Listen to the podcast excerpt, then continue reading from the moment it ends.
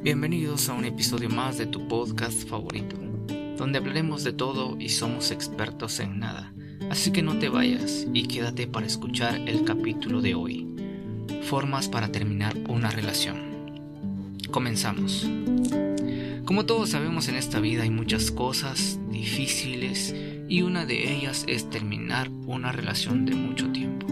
Y poder superarlo no es nada sencillo Así que hoy hablaremos de cómo puedes terminar una relación y hacerlo más fácil para vos y tu ex.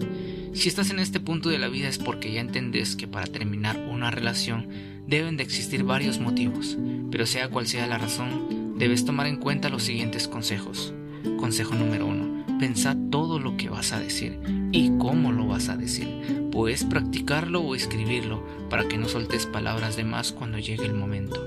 Consejo número 2. Por favor, escoge bien el lugar donde le vas a decir. Tiene que ser un lugar cómodo para ambos, donde puedan platicar sin distracciones y sin interrupciones. Consejo número 3. Y si te digo que busquen un lugar es porque tenés que decírselo en persona, no por mensaje, no por llamada y no por el chat. Y tampoco le pidas a un amigo que se lo diga porque sos vos el del asunto, así que agarra valor. Todos tenemos derecho a buscar nuestra felicidad y no podés estar obligado a estar con alguien.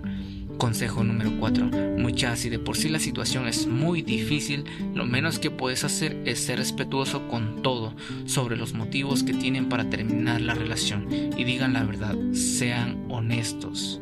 Consejo número 5. Por favor, mucha, esto es un cuento de nunca acabar. He escuchado muchas veces a mis amigos cuando dicen, no sé cuántas veces he terminado y he regresado. No caigamos en lo mismo. Si sentís que estás haciendo lo correcto y que es lo mejor para vos, no dejes que te convenza para que sigan juntos, aunque llore o se ponga mal. Sabemos que es una situación difícil, pero sentirse mal o culpable no es razón para continuar una relación.